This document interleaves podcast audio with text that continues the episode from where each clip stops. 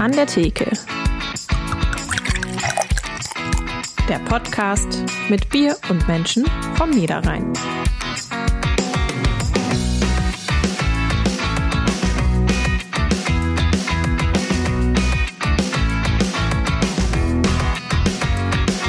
Auf der Bühne geht sein Blutdruck durch die Decke. Da bleibt kein Auge trocken. Was uns eint, ist nicht nur der Geburtsort, sondern auch die große Liebe zu deutschen Schlager. Bei uns heute an der Theke zu Gast der König des Verriss, Wolfgang Trepper. Und damit hallo und herzlich willkommen zu An der Theke, dem Podcast der NRZ. Wir treffen uns hier in jeder Folge mit einem interessanten Gast vom Niederrhein, trinken gemeinsam ein regionales Bier und kommen darüber ins Plaudern. Mein Name ist Sarah Schurmann, ich bin Niederrhein-Redakteurin der NRZ. Mein Name ist Markus Lenzen, ich bin ehemaliger Gastwirt und beschäftige mich seit 2010 mit dem Thema Kreativbiere. In dem Rahmen stelle ich euch jeden in jeder Folge ein bis zwei Biere fast immer vom Niederrhein vor. Ja, und wenn es euch, liebe ZuhörerInnen, so viel Spaß macht wie uns, würden wir uns freuen, wenn ihr eine Bewertung bei Apple Podcasts oder Spotify dalasst und uns dort natürlich auch folgt. Das hilft uns, damit noch mehr Menschen auf diesen Podcast aufmerksam werden. So, Markus, eine wichtige Frage vorab. Regst du dich eigentlich schnell Was? über Dinge oder Menschen auf? nee, Spaß. Äh, eigentlich, eigentlich nicht. Gibt natürlich Sachen, die mich schon aufregen, aber ich glaube, im Großen Ganzen bin ich doch ziemlich entspannt. Okay, ich glaube, bei unserem heutigen Gast ist das etwas anders, zumindest manchmal, denn er poltert für sein Leben gern, zumindest auf der Bühne, und regt sich über Menschen aus der Politik, dem Fernsehen oder der Schlagerszene auf. Hallo, Wolfgang Trepper.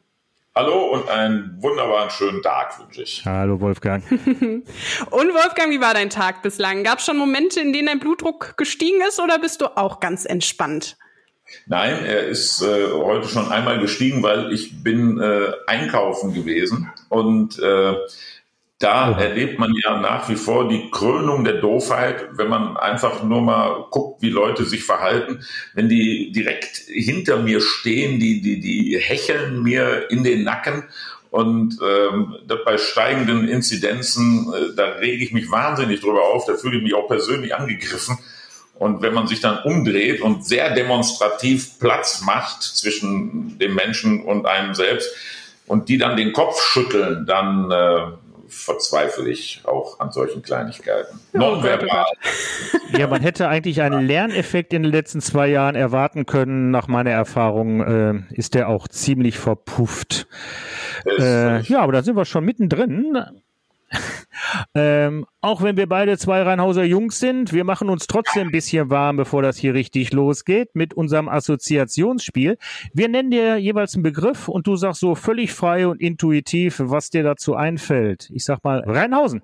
Rheinhausen, da bin ich geboren, da habe ich äh, über 30 Jahre meines Lebens verbracht und ich fahre da immer noch, obwohl es keinen Grund mehr, konkreten Grund mehr gibt, gerne durch diese Stadt und werde dann immer ein bisschen traurig, wenn ich da durchfahre. Fernsehen. Fernsehen ist äh, mittlerweile eine Sache, da kann man, äh, wenn man lineares öffentlich-rechtliches Fernsehen guckt, dann braucht man vor 22 Uhr nicht einzuschalten, weil da laufen nur die Sachen, um das Volk entweder zu verblöden oder irgendwie bei Laune zu halten. Und alles, was mich interessiert, fängt nie vor 22 Uhr an. Reisen.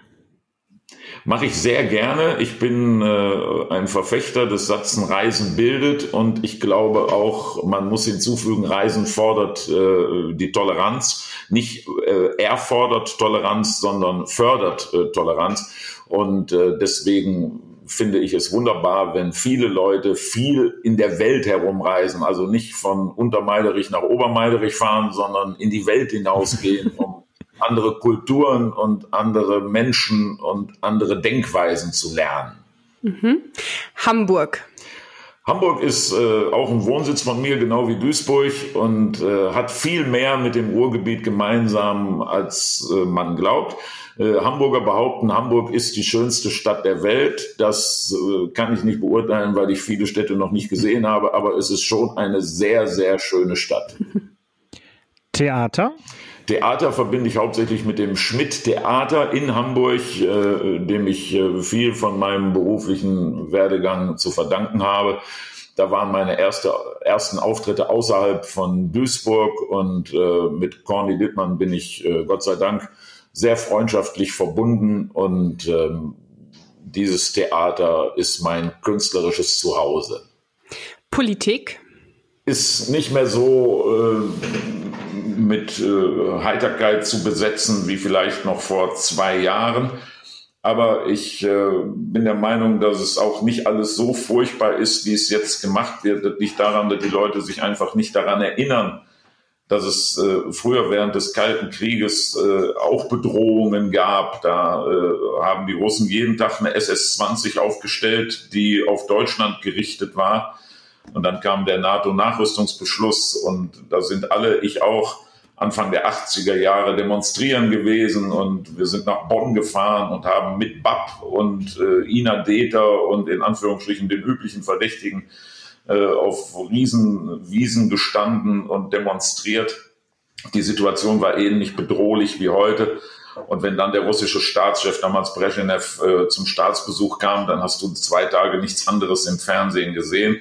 Danach haben wir gegen die amerikanischen Präsidenten protestiert und wollten Reagan weghaben. Und äh, ich glaube, es ist alles äh, durch viele Gründe deutlich hektischer hochgekocht, als man das früher gemacht hat. Audiokassetten? Die liebe ich. Ich habe noch welche.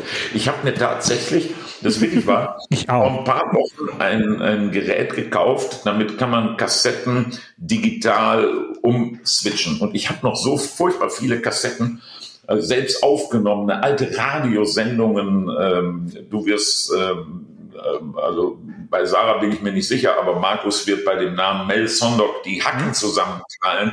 Ja, und, äh, Mel Sondok, Hitparade, Ende der 70er, ganz groß. Diskothek im WDR. und äh, da habe ich noch Kassetten und dann habe ich mir so ein Gerät gekauft. Damit kann man Kassetten digital dann äh, bearbeiten. Ich habe aber festgestellt, man kann die auch gleichzeitig hören. Und jetzt sitze ich mit uralten mhm. Kopfhörern und ähm, teilweise im Auto verboten ist und höre mir alte Kassetten an und weiß mich vor Begeisterung gar nicht zu lassen. Also äh, und die eiern und leiern genauso wie früher. Äh, wunderbar.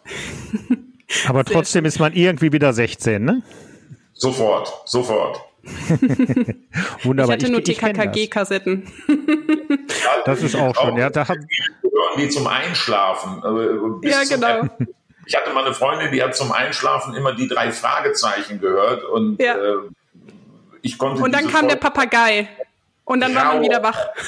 Und der sprechende Papagei war die erste Folge grauenhaft. Also da kenne ich ja. mich aus. Genau. So, letzter Begriff. Ähm, Bier. Bier ist äh, für mich das äh, zu 99,9 Prozent das einzige alkoholische Getränk, was mir über die Lippen geht. Ich bin kein Weintrinker. Ich trinke nie, wirklich nie Schnaps oder irgendwelche Spirituosen. Äh, eine Ausnahme mache ich. Ich trinke Eierlikör. Äh, und zwar an Ostern oder bei besonderen Anlässen, wenn man mir das übers Eis kippt. Aber ansonsten trinke ich sehr gerne Bier und ich probiere auch, äh, da ich ja viel in Deutschland unterwegs bin, Biere, die direkt vor Ort gemacht worden sind. Und da kann man, ich meine das positiv und negativ, erstaunliche Überraschungen erleben.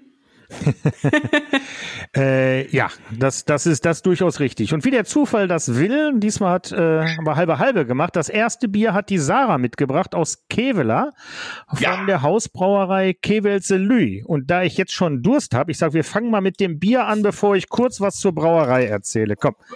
Ja, das ist in Ordnung. Ähm, äh, Vielleicht kannst du mir bei der Gelegenheit, ich habe die Flasche ja in der Hand, da steht drauf Kevelse Wette. Also ich nehme an, es heißt weiß. Ja. Ähm, im Platz. Das wird, das wird äh, Kebelsche Dialekt sein für Weiß, weil steht handgemachtes Weizenbier, wichtig, naturtrüb und ungefiltert.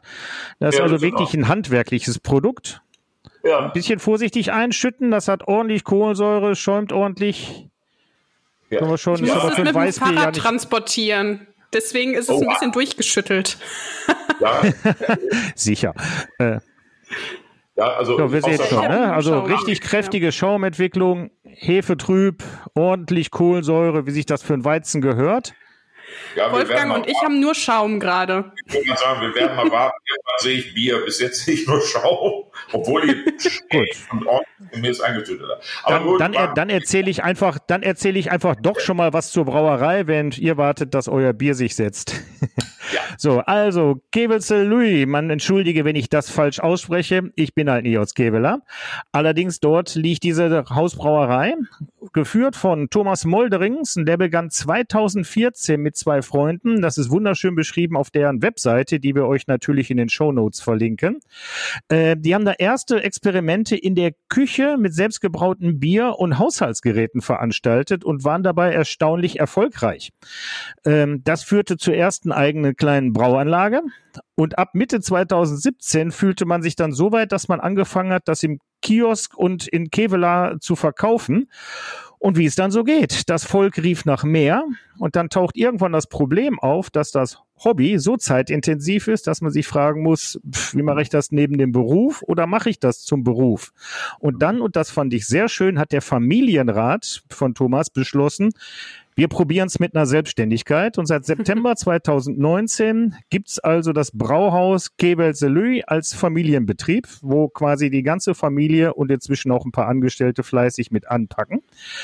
Ähm, die brauen zurzeit drei Biere, das Blakeskin Hell, ein Uralt und das, was wir hier haben, das Weizen, äh, für natürlich die Brauereigaststätte und es gibt einen Laden inzwischen, der heißt Dead and Dut, ähm, wo man 20 Produkte, die mit Bier hergestellt werden, erwerben kann. Da gibt's Bierseife, Bierlikör, uralt Senf, Fruchtaufstich mit einem Eisbock. Ähm, da würde ich gerne mal einkaufen gehen, glaube ich.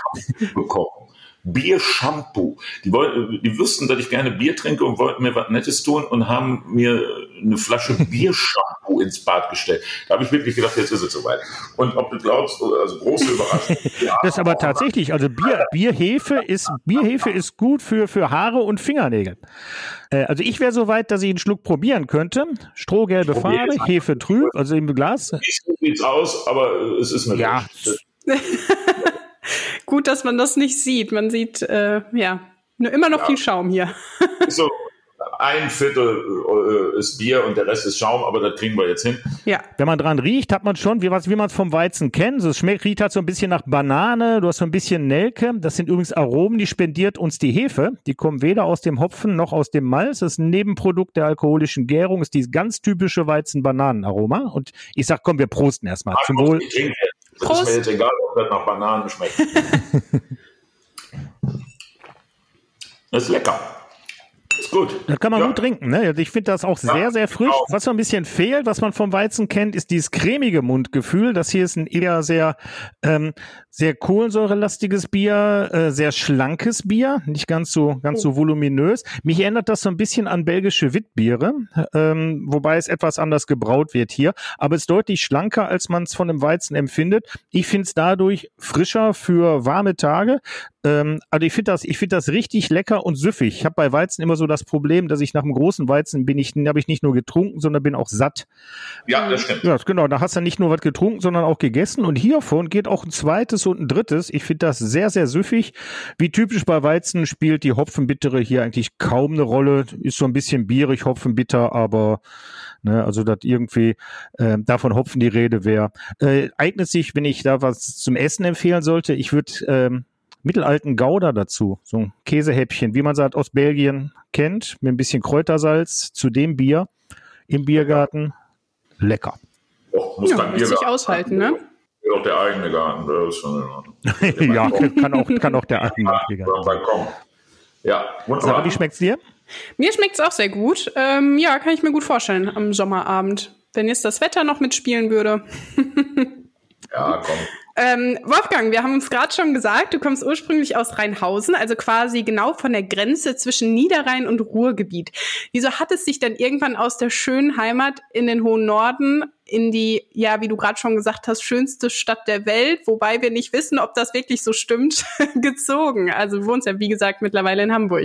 Ja, ich wohne in Hamburg und in Duisburg. Ich habe auch in Duisburg eine Wohnung, weil äh, man kann jemanden, der hier aus der Gegend kommt, nicht komplett äh, entfernen. Das funktioniert nicht.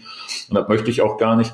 Äh, ich bin da hingezogen aus äh, zwei Gründen. Äh, zum einen, weil mein berufliches äh, Zentrum, als ich 2007 ähm, dorthin gegangen bin ähm, und äh, meinen Job beim Radio gekündigt habe, wo mich alle für verrückt erklärt haben. Da war alles, was ich gemacht habe, hing mit Hamburg zusammen. Äh, ich hatte mit Corny Littmann, dem Chef vom Schmidt-Theater, einen Menschen, der mich protegiert hat, wo er nur konnte. Der, der hat mich in seinen eigenen Häusern untergebracht, der hat mich in seinen Hamburger äh, Kollegen und im norddeutschen Raum überall in die Theater gequatscht, ob die mich wollten oder nicht. Und mein Management war in Hamburg. Und äh, ich habe dann viel äh, Auftritte gemacht auf Kreuzfahrtschiffen und der Sitz dieser äh, Agentur, der war auch mitten in Hamburg. Es machte keinen Sinn, woanders aufzutauchen. Und äh, so, weil ich jetzt einmal dabei war, sowieso mein ganzes Leben nochmal auf den Kopf zu stellen, wo mich alle für verrückt erklärt haben, da kam man dann auch nicht mehr drauf an zu sagen, ich gucke mal, dass ich eine Zeit nach Hamburg gehe. Und äh, gut, wie oft im Leben äh, ergeben sich dann tausend andere Sachen. Und jetzt ist es so seit über zehn Jahren, wie es ist. Ich habe eine Wohnung in Homberg und ich habe eine Wohnung in Hamburg und das Finanzamt hat mir mitgeteilt, dass mein Lebensmittelpunkt in Hamburg ist und dass ich Na dann. wenn, wenn die das so sagen, dann. Äh, wie Sie meinen, Herr Scholz, da er Finanzminister und äh, ja, da war dann die Welt in Ordnung. Ja, du hast vorhin schon Schmidt-Theater gesagt. Jetzt gilt ja der ja. Norden eher als so ein bisschen, bisschen spröde, ist der, ist der verschrien. Da hattest du als Rheinhauser Ruhrpottschnauze keine Startprobleme? Also die haben dir von Anfang an, das war von Anfang an super? Ja, und ähm, mittlerweile kann ich jetzt wirklich beurteilen. Am Anfang war nur eine Vermutung und jetzt sage ich, es ist so. Die ähm, charakterlichen Ähnlichkeiten zwischen Menschen aus Hamburg, ich rede jetzt nicht vom äußersten Norden, also von Flensburg mhm. und, äh, und kurz darunter. Aber alles, sagen wir mal, von Niedersachsen äh, bis äh, zur mittleren schleswig-holsteinischen Grenze. Die Menschen sind dem bei äh, den Niederrheinern und dem Ruhrgebietsleuten sehr ähnlich. Zum einen wird immer, immer und ohne Ausnahme anerkannt, wenn jemand hart arbeitet. Dann ist das erstmal in mhm. Ordnung. Zweitens, wenn sich jemand um die Familie bemüht und kümmert und seine Kinder, seine Frau und die Familie die drumherum hängt, Eltern und so weiter, nicht im Stich lässt, dann kann das schon mal charakterlich nicht der letzte Arsch sein. Das gilt auch in beiden Fällen. Und drittens lassen dich die Leute viel mehr in Ruhe und quatschen dich nicht von der Seite an, als man glaubt. Desto südlicher du in die Republik kommst, umso niedriger ist die Hemmschwelle und die Leute interessieren sich für deine Privatsphäre einen Scheiß. Im Ruhrgebiet lassen sie dich in Ruhe, meistens mit dem Argument, der hat gerade gearbeitet oder der muss gleich arbeiten, lass den in Ruhe. Mhm. Am Niederrhein sagen die Leute, ja, was soll ich den denn fragen? Das ist, äh, ist doch uninteressant, das ist ein Mensch genau wie du und ich. Und so ist das im Norden auch. Und deswegen finde ich die Ähnlichkeiten sind viel, viel höher als die Sachen, die anders sind. Und das erzähle ich, wenn ich äh, beim NDR interviewt werde, genauso wie jetzt hier. Die, das Einzige, was Hamburger nicht können, ist eine Currywurst. Da sind sie wirklich überfordert. Da ein einziger wo man eine Currywurst bekommt, die der unseren ähnelt. Und ähm, das ist auch keine Überraschung, denn der Mann, der das macht, ist ein wunderbarer Pakistani und der, und der kann's. ja gut, der sollte mit Curry umgehen können, ne? Ja, und alle anderen sind hoffnungslos überfordert, wenn man da eine Currywurst, du kriegst ja so eine Bratwurst mit Currysoße, das ist wirklich pervers. Aber ähm, also da habe ich mich inzwischen dran gewöhnt. ist die Frage, ob man hier am Niederrhein ein gutes Fischbrötchen bekommt. Ist ja vielleicht auch nicht der Fall. Rheinhausen könnte ich dir so ein, zwei sagen. Hm? Ja? Oh ja, okay. und auch, äh, auch in Duisburg äh, Fisch. Ich, ich, weiß gar nicht, ob den Laden noch gibt, deswegen darf man den Namen sagen. Fischwilken äh, in, äh, in Rheinhausen, Meerholz, die, ähm, ja. die da an der Kirmes in Rheinhausen Bratfisch verkauft haben, wie nichts Gutes mehr. Äh, also da kriegst du guten Fisch. Auch in Mörs wüsste ich okay. eins. Da, da sagen wir jetzt auch noch Schützler dabei, dann haben wir die beiden Schützler, aus Rheinhausen abgedeckt. Muss ich sagen, da ähm, ist eine frühere Klassenkameradin äh, ganz dick im Geschäft. Also da gibt es mehr. In Xanten wüsste ich auch einen Fischladen, den es gibt. Also in Xanten Ja gut, okay. So. Mich auch. Also warum will man dann nach Hamburg? Also Sarah, das war ein völliger Schuss in den Augen. ich merke schon. ja, aber wie gesagt, angefangen hat alles in Duisburg und zwar hast du hier eine Ausbildung erst zum Kaufmann gemacht und wurdest Anfang der 90er Jahre beim OSC Rheinhausen der erste hauptberufliche Handballmanager Deutschlands. Ja. Kannst du mal kurz erzählen, wie es denn dazu kam? Ja, ich habe mich aufgeregt und dann haben die irgendwann gesagt, dann mach doch selber. Und dann habe ich gesagt, das ist gut. Und äh, das, ist jetzt sehr verkürzt, aber im Grunde genommen war es so. Ähm, ich hatte Kontakt mit den Leuten, die da im Vorstand saßen, alles altehrwürdige Leute. Und äh, habe mich aufgeregt, weil es bei einem Pokalspiel kein Programmheft gab und äh, fand das unmöglich. Und dann haben die gesagt, ja, aber wir brauchen ja die Werbeanzeigen, damit sich dieses Heft refinanziert und äh, die gibt's nicht für ein Heft. Und dann äh, habe ich gesagt, das muss doch möglich sein. Und dann haben die wirklich gesagt, ja, dann mach doch so ein Heft, wenn du das kannst. Und dann habe ich das gemacht und habe den nach dem Spiel das Geld auf den Tisch gelegt, bar, was als Gewinn Sehr schön. Gibt. Und da kannst du dir die Gesichter vorstellen, die wussten gar nicht, was sie sagen sollten. Und ähm, dann habe ich das nochmal gemacht. Und dann wurde ich, ich war gar kein Mitglied, dann wurde ich zur Jahreshauptversammlung eingeladen. Und dann wurde ich äh, eine halbe Stunde vor dieser Versammlung Mitglied im Verein und eine Dreiviertelstunde später war ich Vorstandsmitglied und Werbewart. Oh je. da hatte ich einen steilen Aufstieg, würde ich sagen, oder? Das Wort Werbewart, das äh, fand ich unglaublich. Und äh, so bin ich da reingerutscht und äh, das wurde dann immer mehr und irgendwann hat man mir das dann angeboten nach ein paar Jahren und dann habe ich das gemacht mit äh, relativ viel zu viel Einsatz, um ehrlich zu sein. Aber äh, war eine tolle Zeit und wenn ich weiß, dass ich bis heute Kontakt äh, zu den Spielern, zu den Trainern äh, habe und hatte, dann äh, wird nicht alles falsch gewesen sein, weil das sind ja mittlerweile knapp 30 Jahre her. Nicht nur knapp, ja. 30 Jahre. Ja, ich fand die Geschichte schön, wie du den Bülent damals zurückgeholt hast, aber das ist eine andere Geschichte.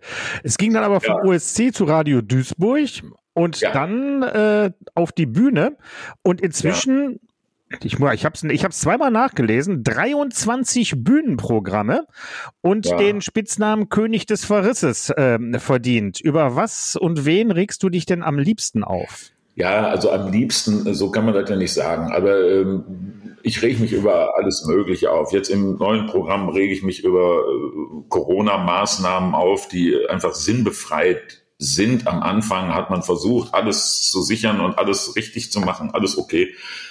Aber niemand hatte dann die Eier in die Hose zu sagen, also das, was wir da am Anfang beschlossen haben, das war natürlich Irrsinn, das heben wir wieder auf und wir ergänzen das jetzt um irgendeine andere Sache.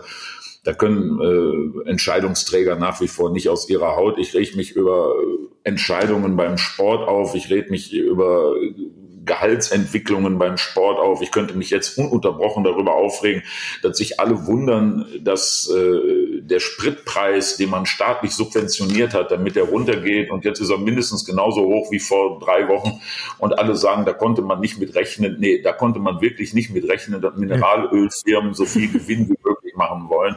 Also wer sowas glaubt, der zieht sich auch einen Hut mit dem Hammer auf. Da kann ich mich ununterbrochen aufregen, weil das so durchsichtig ist und so klar ist, da kannst du 18-Jährige auf dem Schulhof fragen, die sagen, ja, natürlich wird das passieren. Und das passiert auch. Äh, äh, an was will man da appellieren? An die moralische Verpflichtung bei Mineralölkonzernen? Die lachen sich doch tot. Äh, und äh, solche Sachen, da brauchst du nur einmal am Tag entweder mit Sinn und Verstand durch die Stadt zu laufen, einmal Zeitung lesen, einmal Nachrichten gucken. Du hast Themen ohne Ende. Genau, du guckst nämlich auch ganz schön viel Fernsehen, äh, um dem Publikum immer einen schnellen Überblick zu geben, was man alles nicht sehen muss. Was ist denn deine neueste Nicht-Empfehlung? Äh, also es, es, es gibt wunderbare Serien. Ähm, Im letzten Programm habe ich mich über Zwischen Tüll und Tränen aufgeregt. Das ist eine Sendung, die gibt's bei Vox. Die läuft zweimal am Tag, die ist sowas von erfolgreich, das ist die Cash-Cow von Vox, die Werbeblöcke sind Monate im Voraus ausgebucht, das ist unfassbar. Und wenn man die Sendung sieht, dann fragt man sich äh, nicht mehr, warum es Leute gibt, die äh, sich einfach dumm verhalten, guck dir dann an, diese Sendung wird geguckt von siebenstelligen Zuschauerzahlen, dann wundert dich in Deutschland nichts mehr. Ich wäre dafür, Leute vor dem Wahllokal zu fragen, haben Sie gestern zwischen Tüll und Tränen gesehen? Und wenn die sagen ja, haben ihre Wahlberechtigung verloren. Ich möchte nicht, dass solche Leute mit abstimmen. Uiuiuiui, steile These. und im Moment schießt eine neue äh, Art Sendung wie Pilze aus dem Boden. Ich muss mir das noch mal ein bisschen angucken, obwohl ich glaube äh, schon, dass ich weiß, wie es funktioniert. Nämlich nach den Kochsendungen und diesem ganzen anderen Quatsch gibt's jetzt Sendungen, wie Leute ihren Garten umbauen wollen. Und dann kommt, äh, kommen ab ins Beet. Gärtner, ja, ab ins Beet und mein Garten, dein Garten und was weiß ich. Ah, ja. Und ähm, ja. dann werden diese Gärten verschönert. Also es gibt ja nichts, was mich mehr interessiert, als ob Elsa Schwadlock jetzt eine Mauer von rechts nach links zieht oder ob sie da doch eine Hecke haben will. Also so was Uninteressantes. Und dann gucken wieder Millionen und das geht eine Stunde, dieser Schwachsinn. Da, da wäre ich zu gerne mal bei so einer Konferenz dabei und ich möchte den Mann, die Frau sehen, der sagt, ja, so machen wir's da, weil einweisen, da, da ist ja irgendwas nicht in Ordnung. Ich sehe ich seh schon wieder den Enthusiasmus, das Blut kocht, das aber jetzt ja doch schon so ein bisschen berufbezogen oder, oder äh, regst du dich privat auch so auf? Ich meine, auf Dauer, auf Dauer ist das natürlich nicht gesund, oder?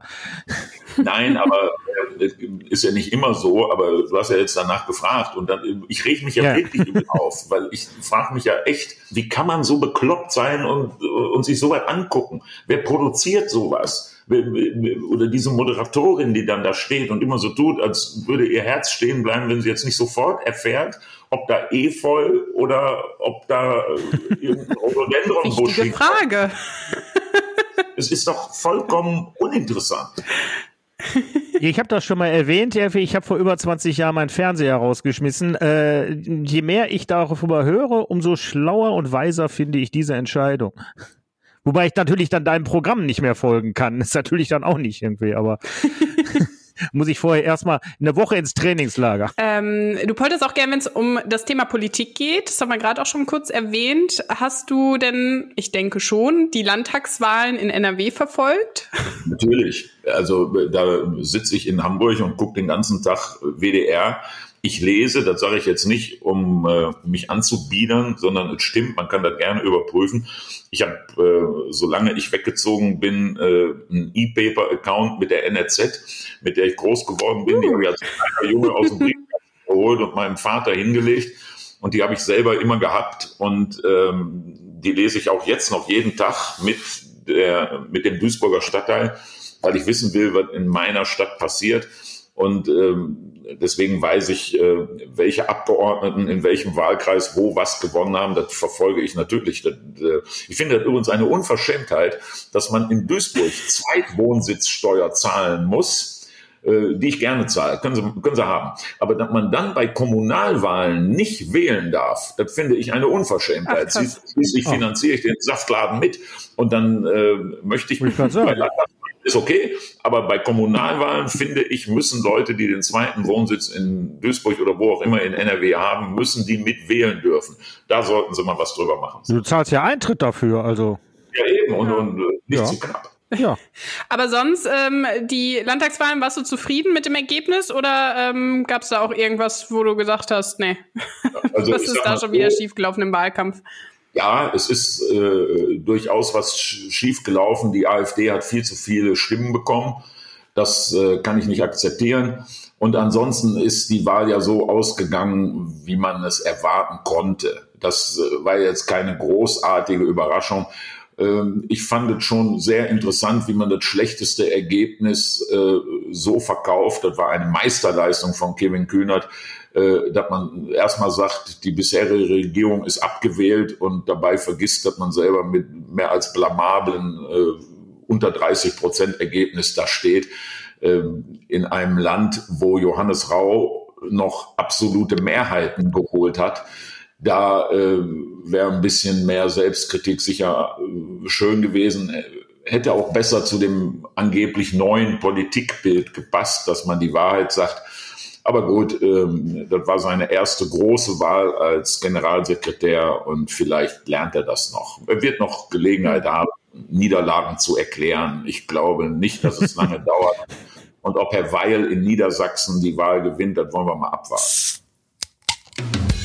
Das Bierdeckel-Quiz. Mit Fragen, die auf einen Bierdeckel passen. Ähm, jetzt, wo wir schon mal beim Thema NRW gelandet sind, wollen wir auch direkt mal euer Wissen zur Region, aber auch zu ein paar anderen Themen äh, mit unserem oh. Bierdeckel-Quiz testen. Und zwar stelle ich euch drei Fragen und natürlich können auch unsere ZuhörerInnen von zu Hause aus mitraten. Macht dir keine Sorgen, ich habe keine Ahnung. Sie versucht immer mich reinzureißen und ich kenne die Fragen nicht. Ja, das, das, beruhigt mich Gar enorm, nicht. aber das hätte ich jetzt auch nicht angenommen. So ein Fake, da gehe ich von aus, so was machen wir nicht. Nee, nee, nee, nee, also, nee. nicht mit Commander. Äh. okay, dann legen wir mal los. Erste Frage. Die sollte für euch äh, eigentlich leicht sein. Wo steht das älteste kommunale Kino Deutschlands? A in Dienstlaken, B in Duisburg oder C in Düsseldorf? Das ist in Duisburg das Filmforum und äh, war eine Erfindung des damaligen Oberbürgermeister Josef Krings, der es folgendermaßen gemacht hat. Der hat in einer Sitzung des Rates der Stadt das Kinoprogramm, das aktuelle Kinoprogramm vorgelesen. Und da waren von zehn Kinos acht Pornos und zwei irgendwelche Karatefilme. Und hat gesagt, Lümmelfilme auch genannt. Ja, und äh, er gesagt, ich möchte, dass das aufhört und ich möchte ein Kino mit Niveau. Wer ist dagegen? Und da war niemand gegen und damit wurde das städtisch finanzierte Filmforum am Dellplatz eingeführt und ist bis heute ein wunderbares Programmkino, das das schönste Open-Air-Kino in Nordrhein-Westfalen organisiert, nämlich im Landschaftspark Nord. Wenn du jetzt sagst, ist nichts hinzuzufügen, ja. Jetzt sagst du es falsch, weil Düsseldorf. Nein. Nein, ist natürlich richtig. Ich kann nur noch sagen, das war im Jahr 1970. Ich gefunden jetzt. Nö, ist falsch. Schön, dass wir drüber gesprochen haben. Nee, erster Punkt geht an dich, Wolfgang. Danke. Zweite Frage lautet, was braucht man für den typisch niederrheinischen Bügelsport? A, ein Bügeleisen, B, ein Luftgewehr oder C, ein Holzschläger? Bügelsport? Mhm. Sag noch mal. Habe ich also schon gespielt. Bügeleisen? Luftgewehr oder Holzschläger? Da du sagst, du hast das gespielt und das vom Namen her wahrscheinlich nichts mit Bügeln zu tun hat, sag ich Holzschläger. Ich würde auch Holzschläger sagen, ohne es ansatzweise erklären zu können. Ich habe es, um ehrlich zu sein, noch nie gehört.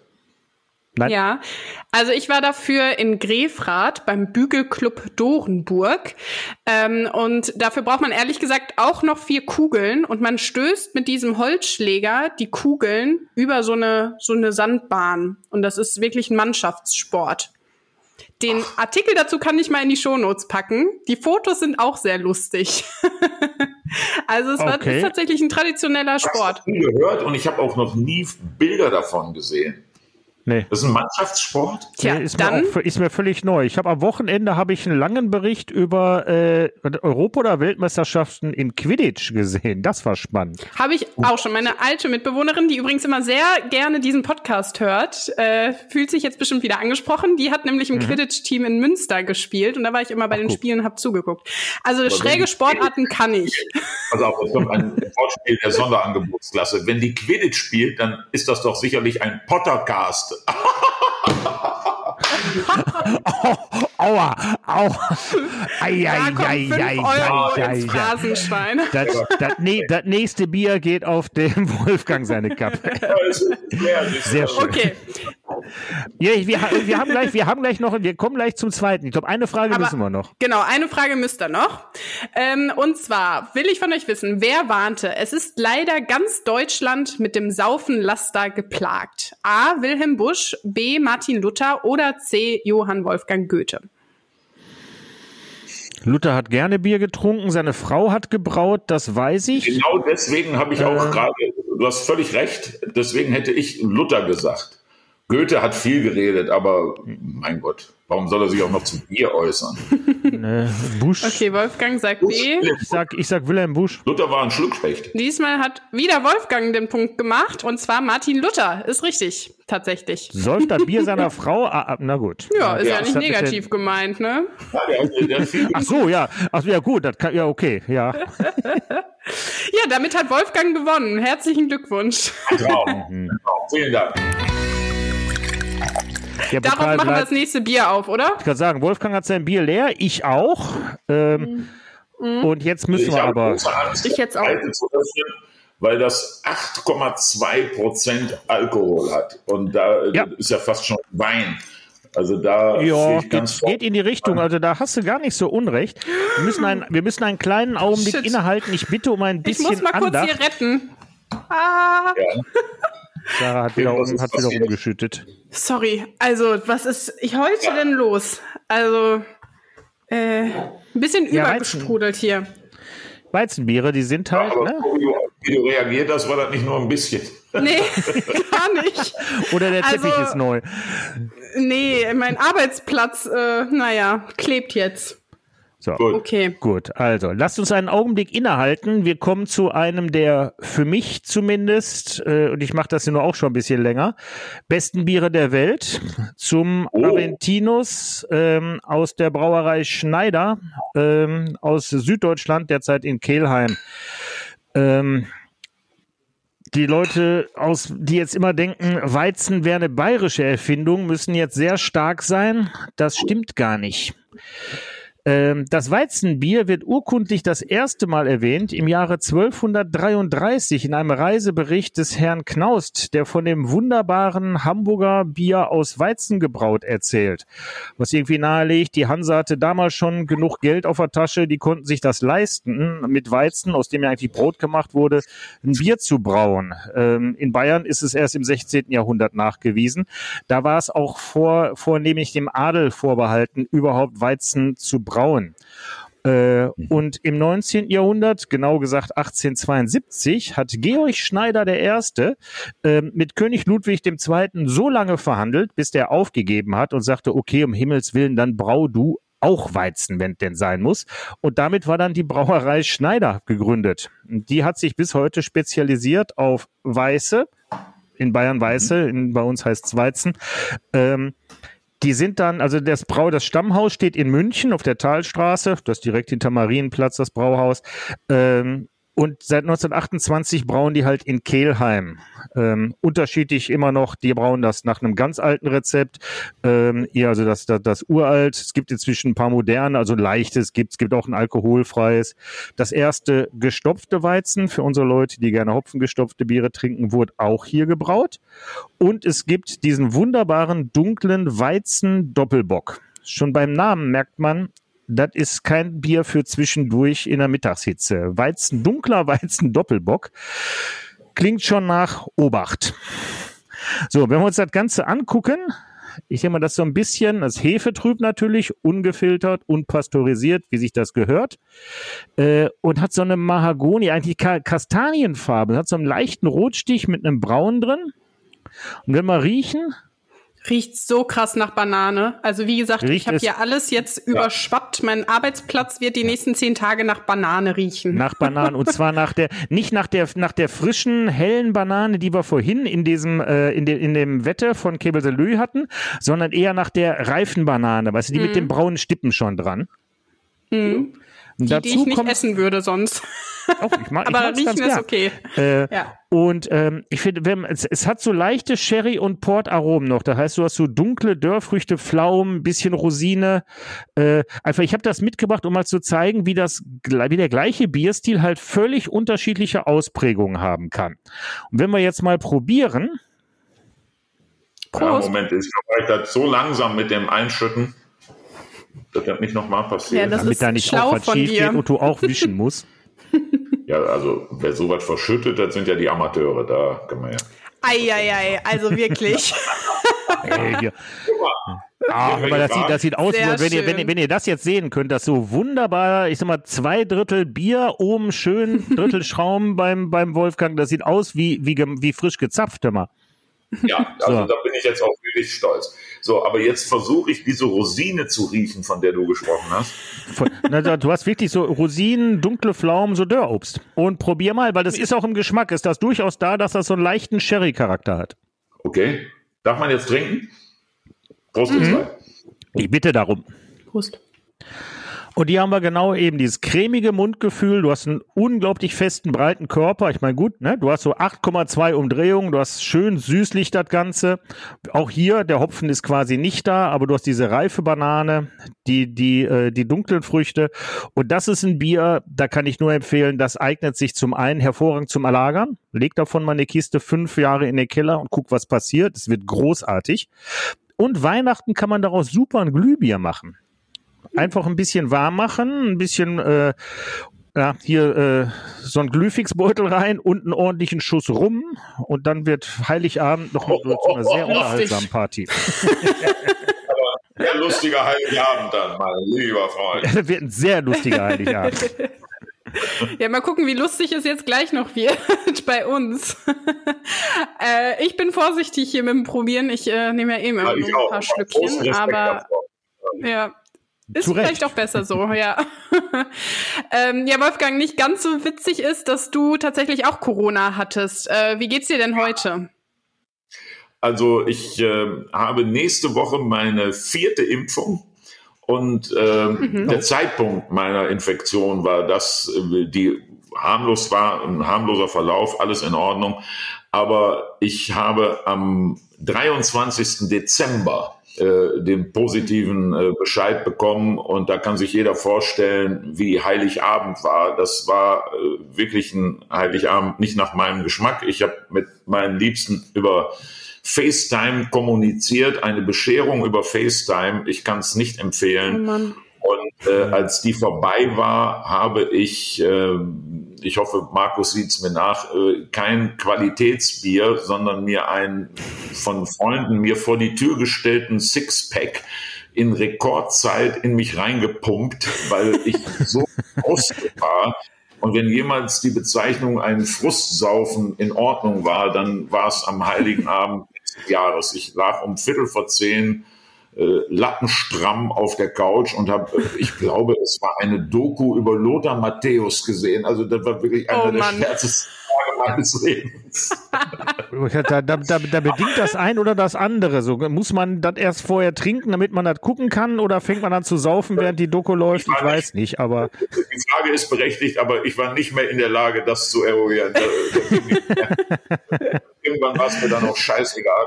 Aber äh, ich habe gemerkt, äh, alles war in Ordnung, ich hatte keine Probleme, also toi toi toi aber ich war noch Wochen danach viel länger kaputt und erschöpft nach Kleinigkeiten äh, als davor. Das habe ich mhm. gemerkt. Und ansonsten. Äh, Aber jetzt, jetzt, jetzt, wo es wieder läuft, du regst dich besonders gern über Schlager, also deutschen Schlager auf, etwas, wie gesagt, was wir gemeinsam haben.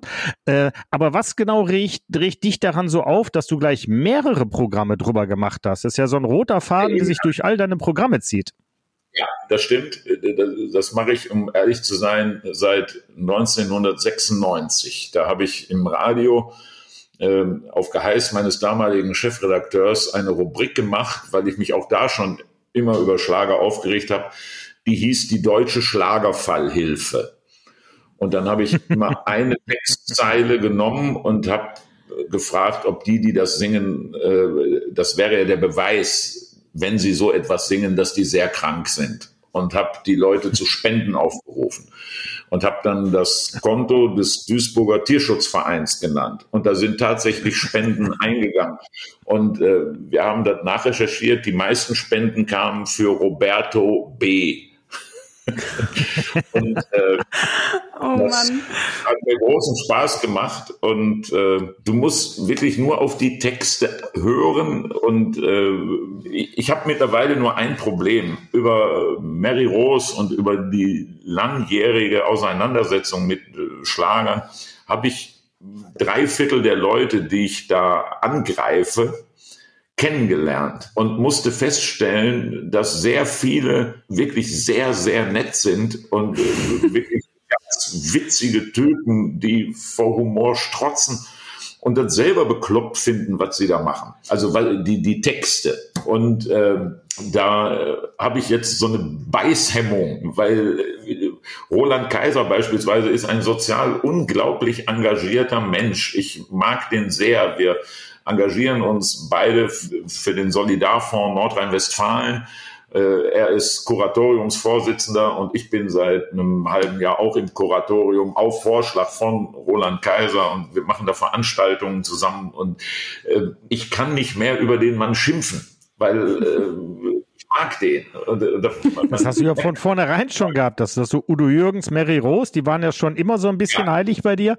Da lege ich gesteigerten Wert drauf und äh, ich habe Mary ich darf das hier sagen, weil äh, diese Zeitung, die ich ihr geschenkt habe, erscheint natürlich in der Funke Mediengruppe, nämlich im Hamburger Abendblatt gab es ein Interview und da wurde ich gefragt, gibt es denn überhaupt irgendwelche Schlagerleute, über die Sie nicht herziehen? Und da hast du, Markus, äh, mich gerade richtig zitiert, was mich immer freut. Mhm. Und dann habe ich gesagt, ja, ich würde niemals gegen zwei Leute etwas sagen, nämlich gegen Udo Jürgens und gegen Mary Rose, weil die können was. Und äh, da kannte ich Mary noch gar nicht. Und diesen Artikel habe ich ihr mal gerahmt geschenkt und gesagt, damit du weißt, dass ich nicht nur nett bin, seitdem ich dich kenne, sondern äh, auch vorher schon. Und äh, ja, das, äh, da kann man nichts gegen sagen. Auch Bernhard Brink, der ähm, auch wirklich so als Schlagerdepp hingestellt wird. Äh, einer der politischsten Männer äh, aus dieser Szene, mit dem habe ich mal äh, einen ganzen Abend in Berlin, äh, man darf gar nicht laut sagen, und dann auch noch in Borchardt, diskutiert habe und er gesagt hat, wir müssen eine Veranstaltung organisieren, Schlager gegen rechts. Und er hat alle Kolleginnen und Kollegen angehauen und gesagt, wir machen ein Festival gegen rechts. Drei Leute haben zugesagt. Hm. Helene Fischer, Roland Kaiser und er. Und alle anderen, oh, oh, Mary Rose natürlich sowieso. Und alle anderen hatten kalte Füße. Und äh, da weiß man, dass diese Leute alles andere als dämlich sind. Oder auch ein Mann wie Jürgen Drews, der seit Jahrzehnten, der jetzt wirklich äh, krank ist, der hat seit Jahrzehnten Erfolg. Und da muss man doch mal sagen, glauben denn irgendwelche Leute, die wirklich nur über die abkotzen, dass diese Männer und Frauen, die seit Jahrzehnten konstant in ihrem Genre beschäftigt sind, irgendeiner hätte doch gemerkt, wenn die nichts können, wenn das Idioten wären, wenn die Nichtskönner wären, dann würde doch über Jahrzehnte irgendjemand bemerken. Ist aber nicht so. Und der mhm. Grund ist, weil die wirklich was können und zum Teil unter dem Mick Jagger-Syndrom leiden. Du kannst ja denken, was du willst, aber Heino braucht nicht mehr arbeiten. Der hat Geld genug. Jürgen Drees braucht nicht mehr arbeiten. Diese Leute zieht's auf die Bühne, weil die nichts anderes haben, wäre die Begründung, wenn man das negativ ausdrücken will. Man kann aber auch sagen, weil das ihre Leidenschaft ist, weil sie genau das wollen, dann klingt es positiv. Und da habe ich äh, mitunter äh, das Problem, dass Leute sagen, äh, ja, du findest die Sänger und Sängerinnen dieser Titel bekloppt. Nein, die finde ich zum größten Teil überhaupt nicht bekloppt. Ich finde diese Texte bekloppt. Und äh, wenn jemand dann sagt, doch, aber das ist ja richtig, wie zum Beispiel die Kastelruther Spatzen, die sind bekloppt. Wenn man da hört, wenn die erklären, sie das ernst meinen, dann muss man sich fragen, welche Tabletten die unregelmäßig einnehmen. Aber äh, das ist bei dem Großteil der Leute, die ich kennenlernen konnte, nicht der Fall. So, die Aus mhm. Antwort viel zu ausführlich, aber die ist mir wirklich wichtig. Und ich freue mich darüber, wenn, wie vor anderthalb Jahren war ich eingeladen bei einer Sendung 50 Jahre ZDF Hitparade. Ich habe als kleiner Junge die Hitparade geguckt. Wenn mir da einer gesagt hätte, im Bademantel nach dem Baden, samstags abends auf der Couch, wenn mir da einer gesagt hätte, das 50-jährige Jubiläum, da trittst du auf, und zwar zwischen Jürgen Drews und Ricky Shane. Ich nehme an, dass ich es nicht geglaubt hätte. Und wenn man dann im Nachklapp mit diesen ganzen Leuten da zusammensitzt und die mir sagen, du hast jetzt mittlerweile so eine Stellung des Hofnarren. Ich gehöre dazu, mhm. ich darf auch über die schimpfen, weil die sagen, er meint es ja nicht so. Und mhm. äh, da freue ich mich drüber. äh, es gab vor ein paar Jahren äh, Sommerausgaben von Sandra Maischberger, äh, Ich stelle mich im, äh, im dritten hier im Westen. Und da war in einer Sendung Heino zu Gast. Und dann haben die mich eingeladen und ich habe eine Heino-Nummer gemacht, wo ich den wirklich an die Wand nagel.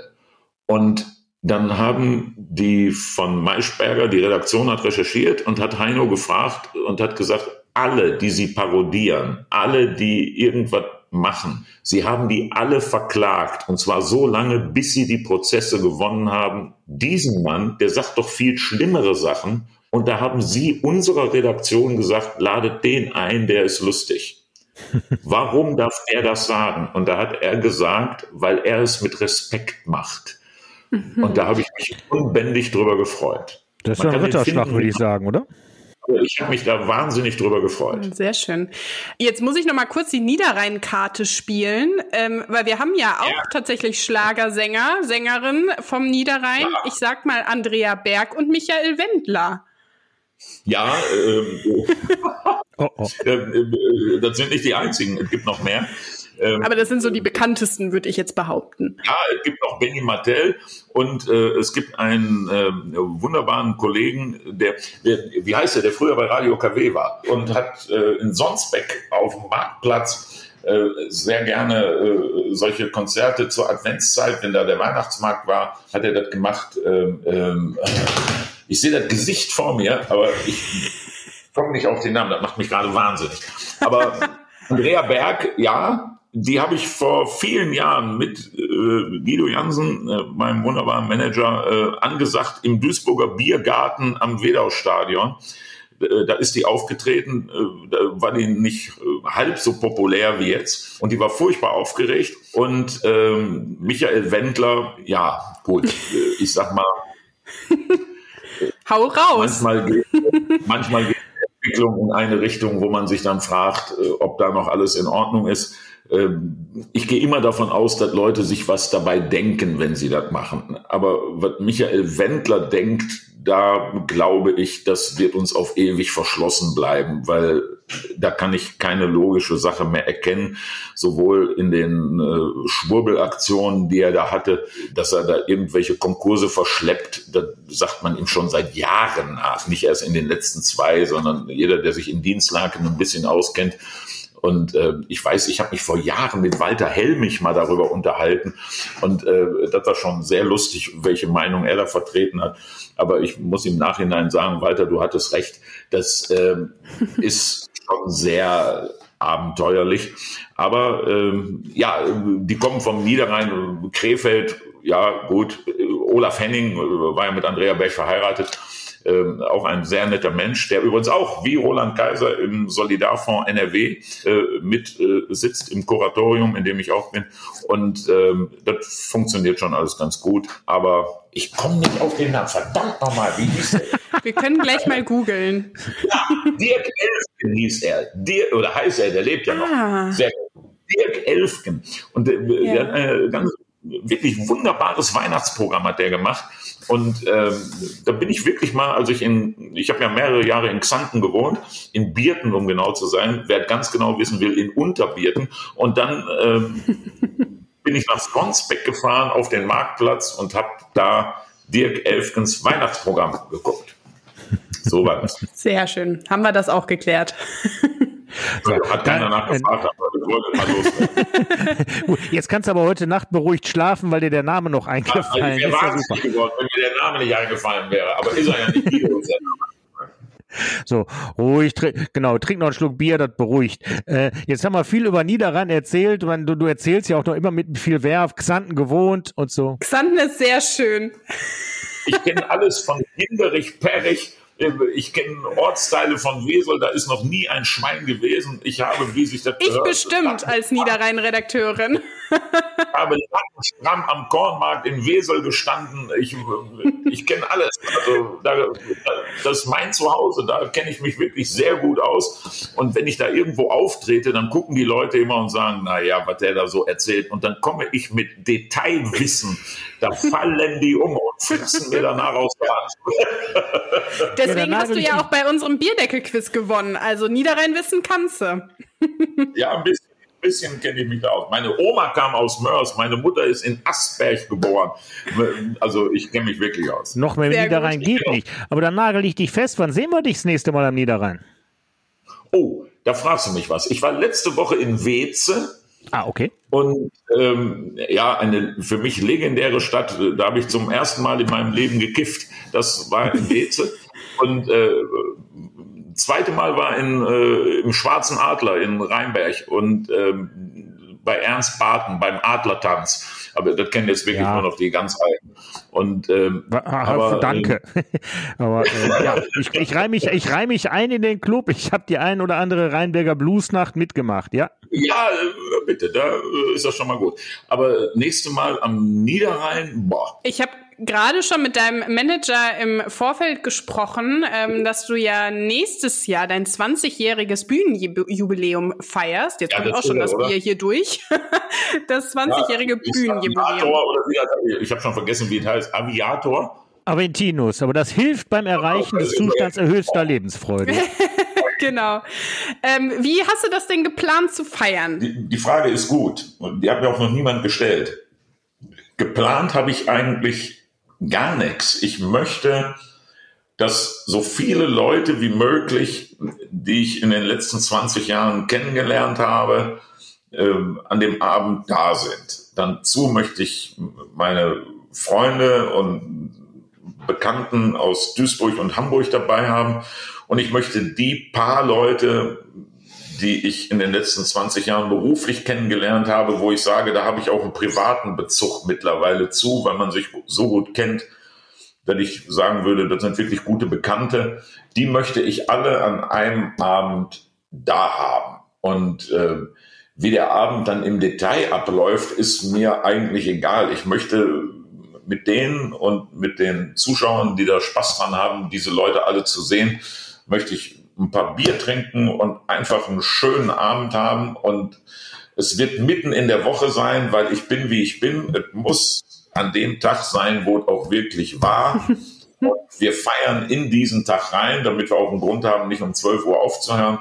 Und, ähm, Welcher Tag ist das? Hast du das im Kopf, das Datum? Selbstverständlich. Das wird gefeiert am 22. Mai 2023, weil am 23. Mai 2003 war mein erster regulärer öffentlicher Bühnenauftritt. Und da lege ich gesteigerten Wert drauf, er war ausverkauft. Das kann man mal festhalten. Und er war natürlich in Auch das muss man schaffen. Ja, und er, äh, ich habe danach Auftritte teilweise vor 30 Leuten gehabt und äh, da lernst du dann, wie es geht. Aber der erste war ausverkauft.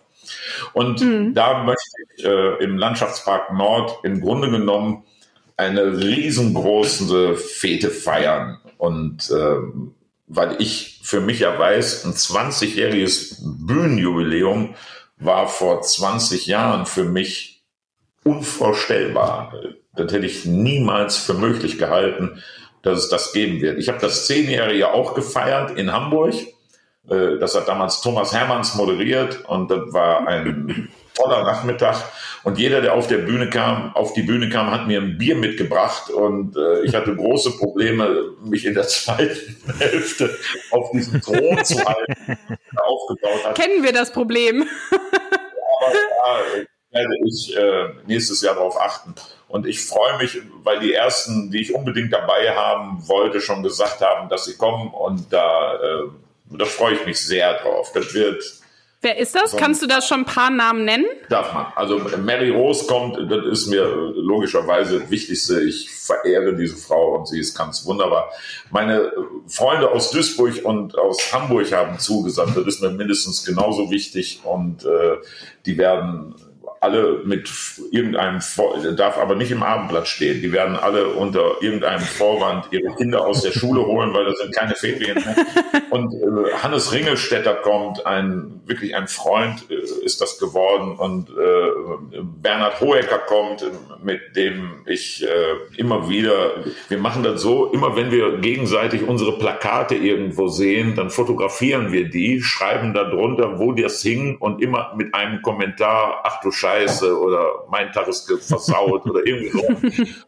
äh, aber ich glaube, die Wahrheit ist, wir schätzen uns sehr. Und ähm, äh, Emmy und Wilnowski kommen und viele andere, äh, auch aus der Schlagerszene kommen genug. Äh, da will man nicht überraschen. Geht eine Großparty. Sehr schön. Ich weiß, Peggy March kommt, die kommt extra aus Kalifornien, das ist doch irre, oder nicht? Oh, und äh, sehr cool. Also da werden noch genug äh, Leute auflaufen äh, und da freue ich mich sehr drüber. Ja, das glaube ich. Das ist jetzt noch ein bisschen hin, was dein Manager auch schon vorher gesagt hat. Am 3. November bist du noch bei der Comedy Night. Da bin ich immer. Die moderiere ich genau. in der Mercator-Halle und äh, das betrachte ich immer so als mein Heimspiel. Da, da locke ich Kollegen unter Vorwand nach Duisburg und sag denen, es gibt äh, da irgendwelche Sachen. Also Lisa Feller äh, zum Beispiel, äh, der habe ich gesagt, wir trinken auf jeden Fall hintereinander sehr viel Bier.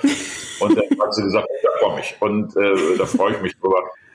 Und auch aus Dienstlaken, Thekentratsch, zwei wunderbare Frauen, äh, die äh, wie die Misfits Frauenkabarett machen, äh, was ich sehr schätze und sehr, sehr witzig finde.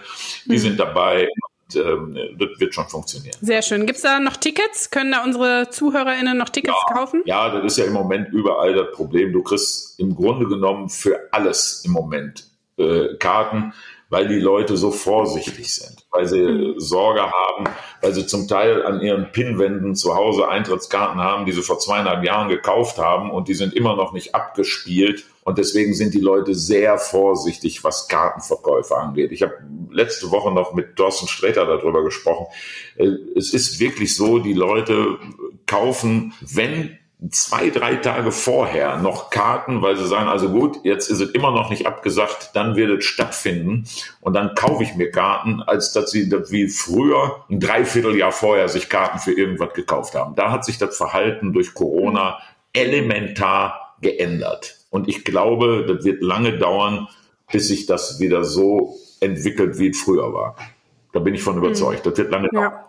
Aber den Link dazu packen wir euch natürlich auch in die Show Notes. Ähm, und damit, Wolfgang, sind wir schon am Ende angelangt. Äh, schön, dass du heute. Nein, ich widerspreche. Ich weiß jetzt, wann ich am Niederrhein spiele. Und zwar in dem vorhin von mir in Neukirchen Flühen.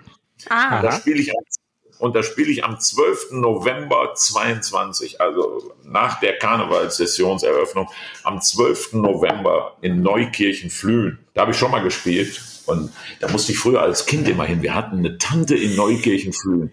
Und da hat mein Vater gesagt, und jetzt fahren wir zur Tante, die hieß auch so, Tante Neukirchen Flühen, war die einzige Frau mit Doppelnamen bei uns in der Familie. Und äh, das war ganz furchtbar. Ich mochte da nie hin. Und äh, aber Jetzt, jetzt musst du da auf. wieder hin.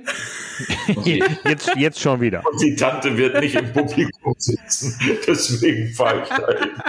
Ja, dann würde ich sagen, das, das Bier hast du dann nächstes Jahr bei deinem 20-jährigen äh, Jubiläum auch da. Dann wird's besonders lustig. Und genau, damit sind wir am Ende angelangt. Wolfgang, schön, dass du heute bei uns zu Gast an der Theke warst. Das war sehr schön. Vielen herzlichen Dank. Das hat mir Spaß gemacht. Dankeschön. Uns glaube ich auch, oder Markus? Ich, ja, ich großartig. Mit meinem Rheinhauser Jung ist immer noch irgendwie. Also. Ich glaube ja. Also, ne? Die einen sagen so. Okay, bei uns geht's in zwei Wochen weiter. Dann treffen wir uns mit dem Krefelder Mentalisten Andreas Lieschke. Ja, äh, ich bin auch gespannt. Das wird, äh, ich bin gespannt, was der, der wird mir dann den PIN-Code meiner, meiner EC-Karte verraten. Und damit er uns was erzählt, bringen wir Bier mit. Und ich war bei den Mädels vom Bierkong äh, in Düsseldorf. Und zwar habe ich das IPA von denen, das Hopped on a Feeling besorgt. Und die machen ein sehr, sehr schönes Brown Ale, das Funky Brown. Das werden wir dann verkosten mit dem Herrn Lischke. Und da gucken wir mal, was der uns so an Tipps und Tricks gibt, wie man denn das nachmachen kann. Äh, wem unser Podcast gefällt, der darf den gerne abonnieren, eine gute Bewertung da lassen und den natürlich weiterempfehlen an Freunde, Mitarbeiter, Arbeitskollegen, Putzfrau etc. Und wenn ihr uns ein direktes Feedback geben wollt oder wenn ihr Ideen für weitere Gäste habt, könnt ihr uns auch eine E-Mail schicken. Die Adresse lautet an der Theke@funkemedien.de. Das war an der Theke mit Markus und Sarah. Tschüss. Und Wolfgang. Tschüss. Herzlichen Dank. Tschüss. Ein Podcast der NRZ.